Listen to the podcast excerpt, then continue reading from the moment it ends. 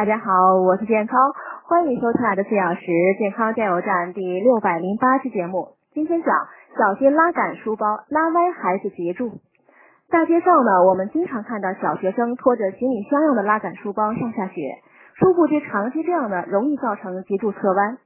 这是因为小学生呢正处于生长发育期，骨头可塑性很强，脊柱呢较软，长期压迫呢容易变形。如果长期背单肩书包或固定用一只手使用拉杆式书包呢，都会使人的身体呢前倾，脊椎的受力位置呢偏侧，容易导致驼背、塌腰、姿势性脊柱侧弯等。